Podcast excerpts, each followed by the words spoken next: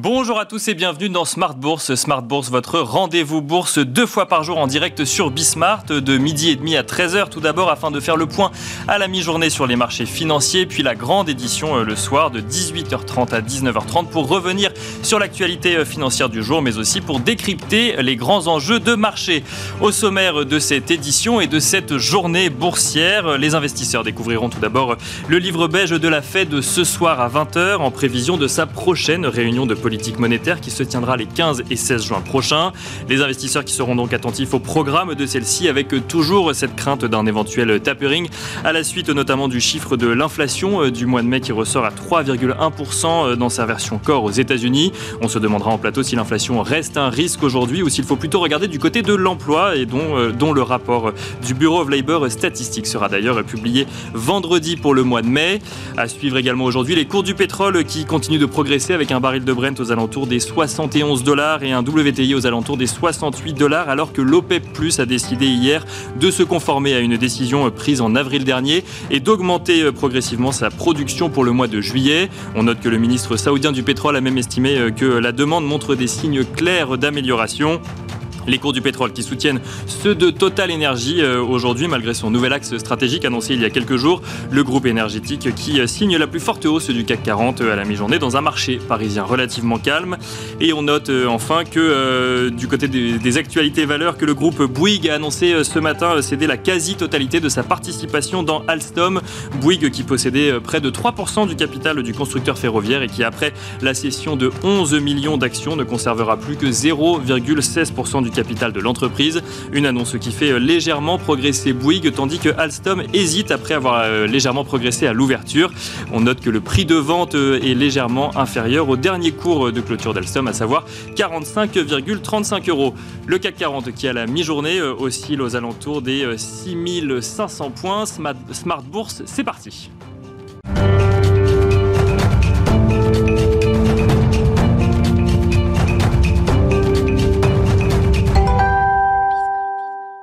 Et on retrouve tout de suite euh, Alix Nguyen qui nous résume les actualités boursières du jour au cœur de la salle des marchés de Bourse Directe. La bourse de Paris se stabilise à la mi-journée. Wall Street, de son côté, a clôturé en ordre dispersé. Malgré le niveau élevé des marchés américains, la volatilité y a progressé, la traduction d'une certaine prudence des investisseurs. Ce soir, après clôture des marchés européens, les investisseurs prendront connaissance du livre beige de la Fed. Il donnera la tonalité quant à la prochaine réunion du comité de politique monétaire de la Banque centrale américaine les 15 et 16 juin prochains. Les membres de la Fed qui jusqu'alors se succèdent afin de rassurer les marchés sur les risques de poussée inflationniste tout en prévenant euh, qu'elle sera moins accommodante compte tenu de la reprise. Aussi et toujours du côté des statistiques en Allemagne, le gouvernement anticipe une croissance 2021 entre 3,4% et 3,7%. Le pétrole continue de monter sous l'effet de la décision des pays de l'OPEP et de leurs alliés qui, face à une consommation mondiale en hausse, ont décidé d'augmenter leurs exportations. Du côté des valeurs à présent, Bouygues a cédé 11 millions d'actions Alstom, ce qui représente 2,96% du capital social du constructeur ferroviaire au prix de 45,35 euros par action, soit un montant total de 499 millions d'euros. Placement au sortir duquel Bouygues conservera 0,16% du capital social d'Alstom. Hier, la consommation de de l'énergie, la commission de régulation de l'énergie a démenti les accusations affirmant que Linky ne fait pas augmenter la facture du consommateur d'électricité. Le chiffre selon lequel l'impact de Linky s'établirait à 15 euros par an sur la facture du consommateur serait donc infondé. Et puis HRS, le concepteur et fabricant européen de stations de ravitaillement en hydrogène, bénéficie de la cession d'un terrain de 2,6 hectares à Champagné. Celui-ci accueillera son futur centre de production et de recherche, soit l'un des plus importants d'Europe en matière d'hydrogène à l'horizon 2022-2023. Ipsen va racheter au cours des six prochains mois 500 000 de ses propres actions, soit environ 0,6% de son capital social. Ces actions seront destinées à la couverture du programme d'attribution d'actions aux salariés et à la couverture du nouveau plan d'actionnariat salarié. JC Deco lance son offre programmatique en France à partir du mois de juillet. Euh, les mobiliers digitaux du groupe dans les environnements urbains et aéroportuaires seront progressivement disponibles à l'achat programmatique via la marketplace View. Et puis enfin, euh, Corian, Corian a confirmé la finalisation de l'acquisition d'Ita Salud Mental auprès de Magnum Capital. Le groupe est spécialisé dans la santé mentale. Il est le troisième acteur en Espagne en nombre de lits et deuxième en termes de chiffre d'affaires. Voilà, c'était Alix Nguyen depuis la salle des marchés de Bourse Direct. Alix Nguyen que vous retrouverez à 14h55 puis à 18h30 sur Bismart pour vous donner les dernières actualités euh, boursières de la journée.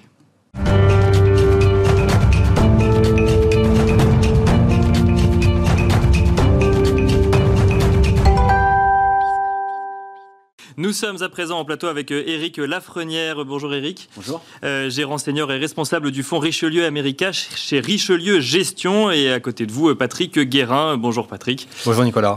directeur de la gestion chez Bordier et compagnie à Paris. On va commencer avec vous, Eric Lafrenière, et on va parler des marchés américains. Et deux grands rendez-vous aujourd'hui euh, aux États-Unis, enfin cette semaine aux États-Unis. Euh, donc la publication du livre belge de la Fed ce soir à 20h et le rapport sur l'emploi euh, vendredi, pour le mois de mai. ces deux grands rendez-vous, quelles questions ils posent et comment est-ce que vous voyez la situation du coup? Est-ce que c'est le moment où on se pose la question si la Fed va commencer à parler de tapering ou c'est encore un peu tôt pour en parler? Bon, déjà, le marché se pose la question depuis quelques semaines déjà. Hein. quelques mois. Oui, voilà. C'est quelque chose qui va continuer, je pense, à, animer le marché au moins jusqu'à la fin du Q3, début Q4.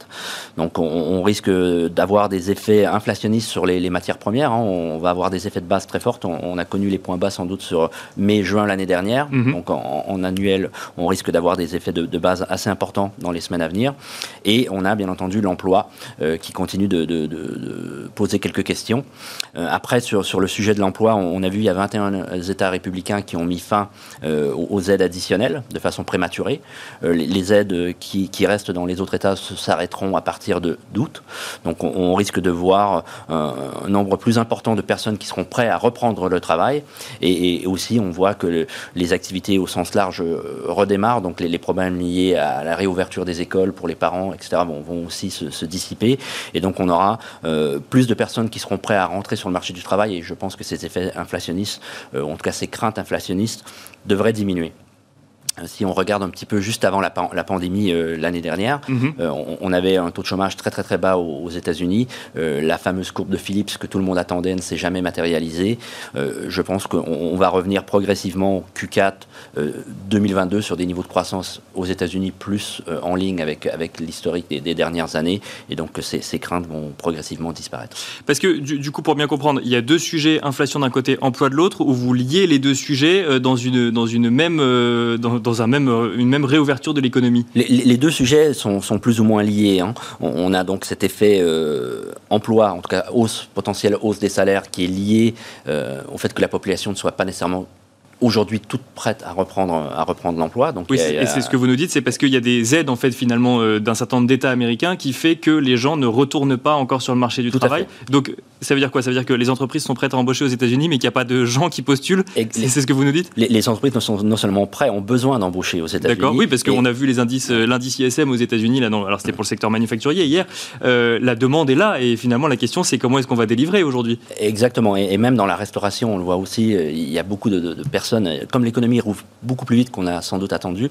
Euh, les entreprises ont besoin, les petites et les moyennes et les grandes entreprises recrutent, mais le personnel n'est pas tout de suite prêt à, retourner au travail. Donc il y a un effet, euh, on doit payer un peu plus cher pour faire revenir les, personnes, mais, cet effet devrait se, dissiper euh, au fur et à mesure que les aides vont s'arrêter. Donc en partie dans les États républicains, c'est déjà fait, et, le reste pour la rentrée de septembre. Donc l'arrêt des aides pourrait du coup permettre donc à l'emploi de, de, continuer à progresser ou en tout cas au chômage de baisser. Euh, l'inflation, du coup, euh, PCE Core, euh, plus 3,1% sur un an, donc au mois de mai. Qu'est-ce qu'on en pense C'est toujours des, un facteur transitoire C'est enfin, une poussée d'inflation transitoire ou on se dit que ça peut quand même avoir un impact sur la politique monétaire de la Fed? Le, marché s'interroge justement sur, ce fait. On a eu Madame Breinhardt qui a parlé hier, qui a dit que effectivement les, effets inflationnistes qu'on a vus récemment au, au, mois de mai étaient un peu plus forts que ce qu'elle attendait, mhm. mais, mais, elle continue de, croire et, que ces effets sont transitoires. C'est un membre, c'est une membre votante du, de, la Fed. Bien sûr, et, moi, je partage, je partage quand même cet avis que, que courant fin Q3, début Q4, ces effets vont se dissiper progressivement et, et seront plus ou moins totalement dissipés sur 2022. Donc c'est vraiment euh, un effet encore de quelques, de quelques mois qui devrait donner des opportunités de, revenir sur des secteurs qui sont pénalisés. Euh, on parlait de la tech tout à l'heure, notamment le secteur de la, tech qui est pénalisé par ces craintes d'inflation. Donc euh, à chaque fois qu'on aura un, chiffre qui va, qui va nous faire un peu peur et que, et que ces valeurs de croissance vont corriger, pour moi c'est une opportunité de remettre un, orteil dans le secteur et de, reconstituer des, positions. Bah alors vous allez nous expliquer ça un petit peu plus en détail. Juste avant, du coup, euh, donc l'inflation, c'est pas un sujet, c'est juste que même si la Fed euh, donc euh, tenter de rassurer les investisseurs avant la publication donc, euh, de l'indice PCE Core, mais de manière de, plus générale. Même si c'est plus fort que ce que la Fed attendait, c'est pas un sujet, c'est une question de mois pour que tout ça se, régule. Oui, le, marché sera sans doute agité si on sort sur des, chiffres plus, plus importants, mais je, ne dis pas que c'est pour moi c'est pas un, élément de crainte, c'est plutôt une opportunité. Et alors une opportunité qui vous permet d'aller sur bah, des, les, les, valeurs les plus impactées par ces craintes d'inflation et notamment les valeurs technologiques, valeurs technologiques qui ont connu bah, une, une, très forte croissance en lien avec euh, la pandémie et qui, euh, du coup, euh, parfois peuvent accuser des reculs en fonction des craintes inflationnistes que, peuvent avoir les investisseurs. Et vous dites que bah, c'est le moment finalement d'y rentrer. Donc, si on fait lien avec les craintes d'un certain nombre d'investisseurs sur la survalorisation de ces valeurs technologiques, vous dites finalement, il y a encore des opportunités dans ce secteur. Pour, moi, donc, nous, c'est un secteur qu'on avait commencé à sous-pondérer l'année dernière au mois d'août, hein, euh, donc euh, probablement un tout petit peu trop tôt. Mhm. On avait complètement quitté les GAFAM sur le Q4. Euh, aujourd'hui, on commence à regarder le, secteur. On a commencé à faire une petite liste de, valeurs qui nous intéressent, qu'on suit de très près. Et, quand on a des corrections de marché, on recommence à progressivement, très progressivement, à arbitrer une partie de notre très forte surpondération sur les valeurs liées à la consommation discrétionnaire vers ces valeurs de la technologie, justement en prévision du Q3, Q4, qui pour nous euh, devrait, devrait être favorable. C'est Q3, Q4, hein, c'est-à-dire que là on a eu les résultats euh, Q1, Q2 euh, pour, pour le coup on n'attend pas une confirmation de ce qu'on a déjà eu à Q1. On, aura toujours ces craintes d'inflation sur le, la fin du Q2, même sur le début du Q3. Donc c'est des opportunités de commencer à créer ces lignes d'accord, mais de ne pas être encore pleinement investi sur, ces, sur ces valeurs. Ce qu'on a pu voir avec la pandémie, c'est qu'un certain nombre de tendances qui étaient en place ont été accélérées. Mhm. D'accord? Donc on, a été beaucoup plus vite sur certains sujets de digitalisation, entre autres. Donc on parle par exemple du télétravail euh, ou, ce genre de choses Exactement. Mhm. Mais c'est pas pour ça que ces tendances sont, maintenant mortes. Elles, vont revenir. Là, on a eu des craintes liées au taux d'intérêt. Donc euh, ce sont des, des valeurs qui sous-performent cette année. Mais les tendances long terme sont toujours en place. Et donc il faut saisir les opportunités de revenir progressivement sur, ces, ces, valeurs que nous, on avait délaissées au sein du Fonds Richelieu américain. Et alors, sur un élément de contexte un peu euh, global, là, aujourd'hui, on est sur des, euh, des, entreprises qui montrent finalement qu'elles fonctionnent bien euh, aux États-Unis, que l'économie repart. La Fed est toujours accommodante. Donc, on parle des craintes, mais finalement, est-ce qu'on n'est pas sur un moment particulièrement intéressant sur les marchés financiers aux États-Unis? Et ce, même si finalement les marchés financiers donnent l'impression de consolider quand même depuis un mois, mmh. que ce soit bah, le Dow Jones, le S&P 500, le Russell 2000 ou le Nasdaq Composite, il y a eu une forte progression. Puis là, on est sur un, un plateau quoi depuis quelques semaines, mais dans un contexte qui a l'air très favorable finalement pour, euh, pour les marchés financiers. Donc le, marché respire un petit peu et c'est plutôt une bonne chose. D'ailleurs, on a une consolidation du taux 10 ans aux États-Unis. On avait touché un 77,7 de mémoire en, intraday au mois de mars. Mhm. on, a, on a replié un petit peu, on consolide. Donc c'est une bonne chose. Ça a permis aux valeurs de croissance quand même de résister et de ne pas entraîner tout le marché à la baisse. Donc un, élément positif. Maintenant, je, crois que le, marché attend de, de, confirmer que cette réouverture continue et, se passe bien parce qu'il y a quand même toujours ces craintes liées à, divers variants. Et, et on attend beaucoup, euh, je pense, et, pour moi, ça sera l'élément qui donnera la, prochaine phase d'accélération du, marché. Je pense que les, estimations de croissance des bénéfices sur le Q3 et sur le Q4 sont, trop pessimistes et devront être revues et le seront sans doute après la publication des résultats du Q2. Et ça sera un, élément de, de, je pense, de reprise du marché. Après, si on, en parlait également tout à l'heure, si on regarde la performance du, du, marché sur le mois de juin depuis les années 1970, on retourne. Il y a mois de juin qui s'ouvre là après quatre mois de hausse, du coup, euh, où on se demande si le, si le mois de juin va signer un cinquième mois de hausse consécutif sur les marchés financiers. E, exactement. Historiquement, depuis 1970, le marché a rapporté environ 0,11 euh, en, juin. Par contre, si on regarde pas, euh, pas le meilleur mois qu'on peut trouver sur les marchés financiers, du coup. Oui, exactement. Plutôt même l'un des pires. L'un des pires, disons-le. Oui, mais, mais sur les cinq dernières années, si on regarde sur un, horizon un peu plus court, on est sur un, retour d'investissement à peu près de 1,96%. Donc on risque d'avoir un mois relativement volatile, voire un été volatile en fonction de ces chiffres d'inflation, mais qui sont pour moi des, des opportunités de renforcement et de repositionnement pour, pour la fin de l'année. Donc on sent que votre horizon, euh, Lafrenière, c'est plus Q3, Q4, Q2, on va voir un petit peu comment ça se passe. Vous nous avez parlé des valeurs technologiques. Qu'est-ce que vous regardez euh, rapidement euh, aux États-Unis de manière générale et sur les marchés américains au-delà de ces valeurs technologiques? Donc nous, les secteurs sur lesquels on est sous-pondéré, en fait, on, a terminé l'année 2020 et amorcé début 2021 en jouant des thématiques liées à la réouverture de l'économie. Dans un premier temps, les matériaux, euh, et ensuite les financières. Mhm. Et aujourd'hui, on a arbitré ces positions plutôt sur de la consommation discrétionnaire et des valeurs industrielles. Consommation discrétionnaire qu'on commence en partie à arbitrer vers des valeurs de la tech. Et nous sommes totalement absents aujourd'hui euh, au sein de Richelieu America des valeurs liées à la santé. D'accord. Euh, les valeurs liées aux services aux collectivités et, très faiblement investies sur la consommation courante et en ligne, voire légèrement surpondérées sur les financières, surpondérées industrielles et surpondérées consommation discrétionnaire pour le moment. Merci beaucoup Eric euh, Lafrenière de nous avoir dressé un petit peu ce panorama euh, de votre vision euh, des marchés financiers américains. Je rappelle que vous êtes gérant senior et responsable du fonds Richelieu América chez Richelieu Gestion.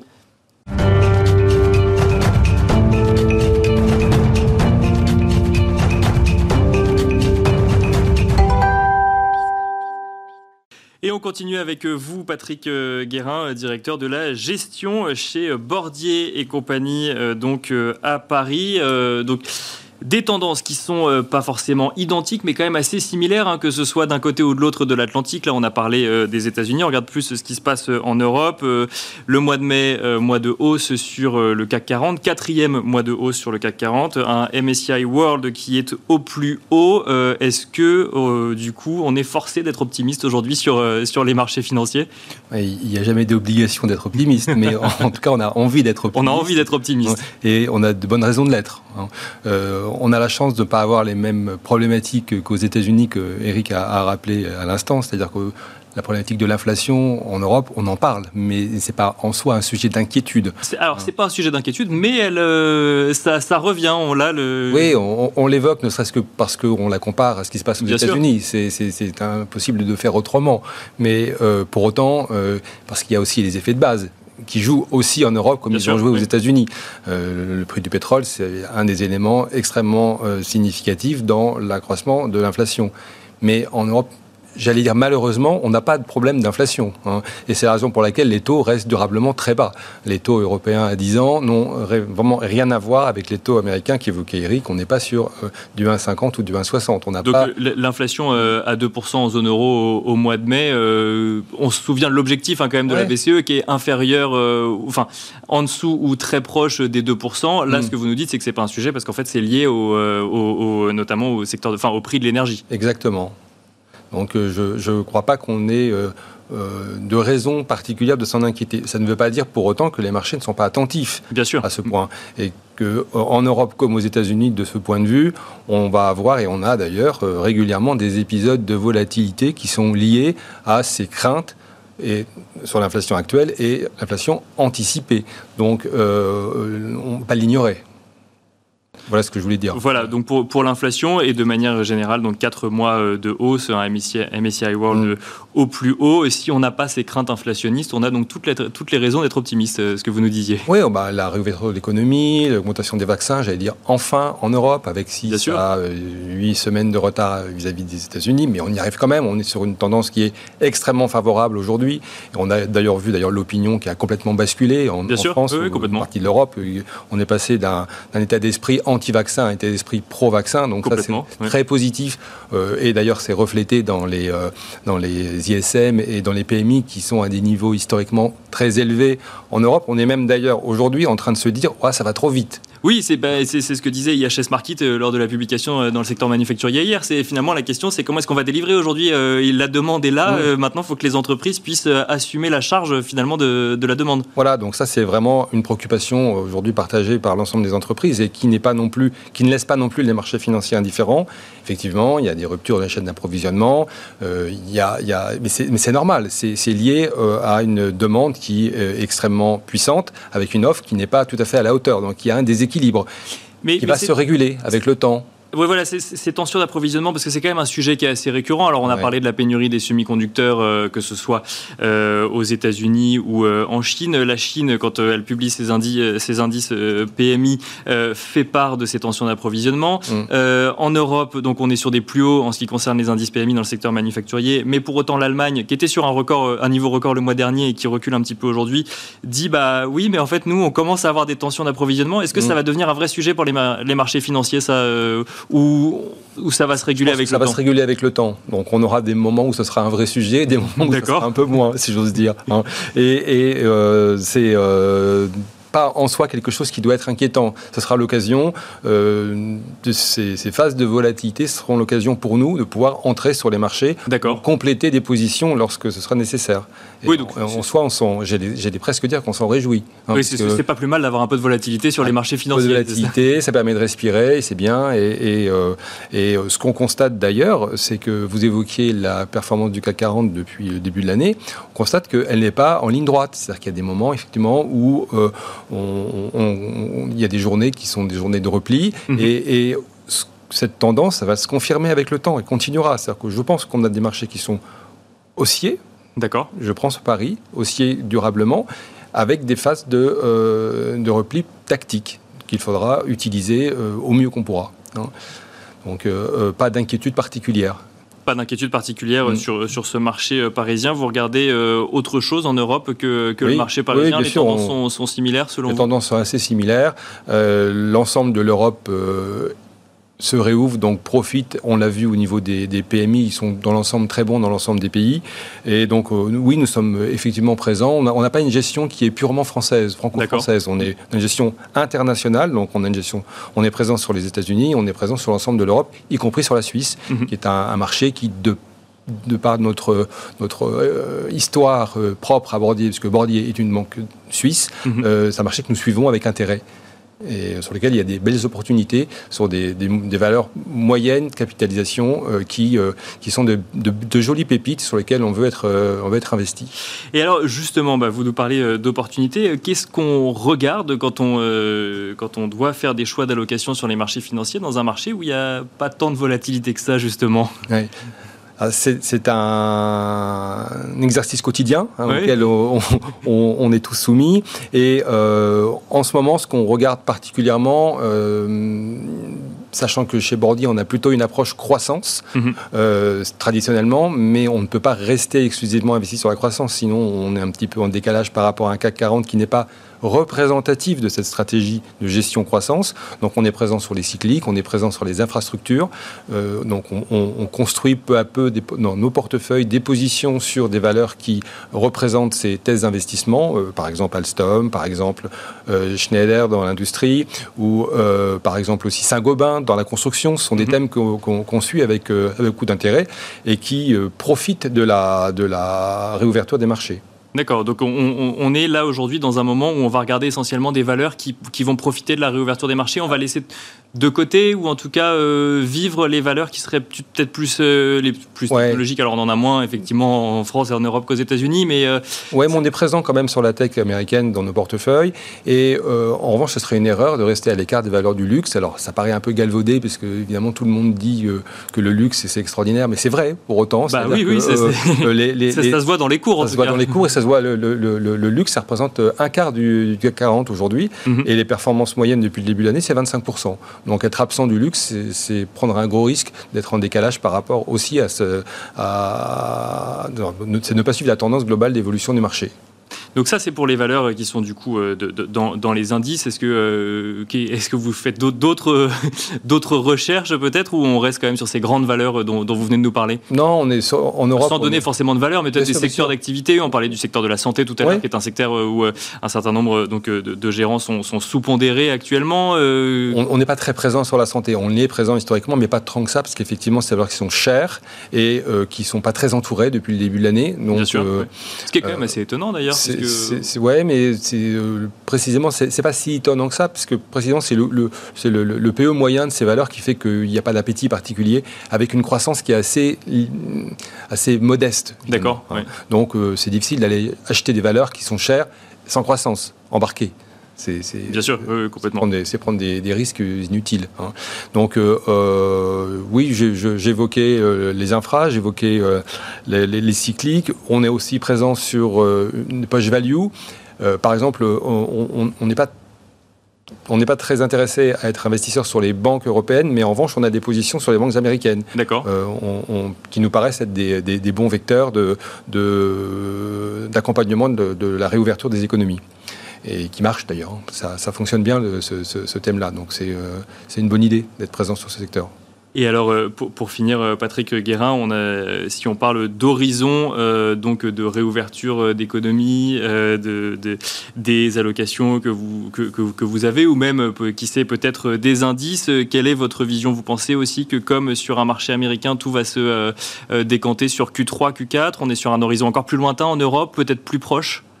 Alors, ce qui est certain, c'est que mm, dans notre allocation, on a conservé une part US euh, assez significative. À peu près euh, la moitié de nos expositions actions sont sur les, États-Unis, parce que même si pour le moment on souffre un peu, mhm.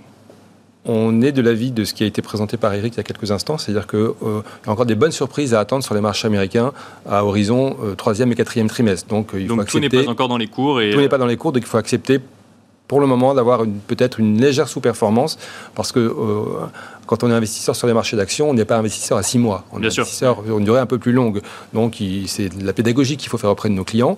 Et, euh, pour autant, on est aussi, bien entendu, présent sur les marchés, de des marchés européens. Et un peu aussi en Asie, qui retrouve quelques, euh, quelques faveurs après avoir été délaissé pendant le premier trimestre 2021. Euh, euh, injustement, je ne sais pas, mais en tout cas, euh, ne pas être présent sur cette partie du monde, ce serait, je pense, une erreur aussi. Donc, Donc, présence en Asie également. Bah, on se souvient d'ailleurs, hein, il, nous reste quelques instants, on se souvient que c'était un thème d'investissement qui était très présent euh, à partir euh, d'août, septembre. On en parlait énormément, puis on en a un petit peu moins parlé. Euh, mais il faut quand même y rester. Enfin, il eh faut quand même rester présent sur, sur cette région du bien monde. sûr, parce qu'en fait, les, les, les, les, cycles de croissance ne sont pas les mêmes. En, Asie, une grande partie de la croissance, elle a été avant, s'est faite avant l'Europe et avant la reprise des États-Unis. Bien sûr. Donc, c'est pas tout à fait étonnant que les indices chinois est un peu souffert pendant le premier trimestre. Après, euh, je pense que c'est pas quelque chose qui est durable et, euh, les, on voit bien d'ailleurs les, PMI euh, en Asie sont pas si mauvais que ça depuis ceux qui ont été publiés en mai. Ça repart progressivement. C'est moins flagrant, mais ça reste. Euh, Exactement. La, croissance reste présente. Euh, et, du coup, effectivement, c'est moins impressionnant que la reprise qu'on peut voir, par exemple, en Europe, pour le mm. coup.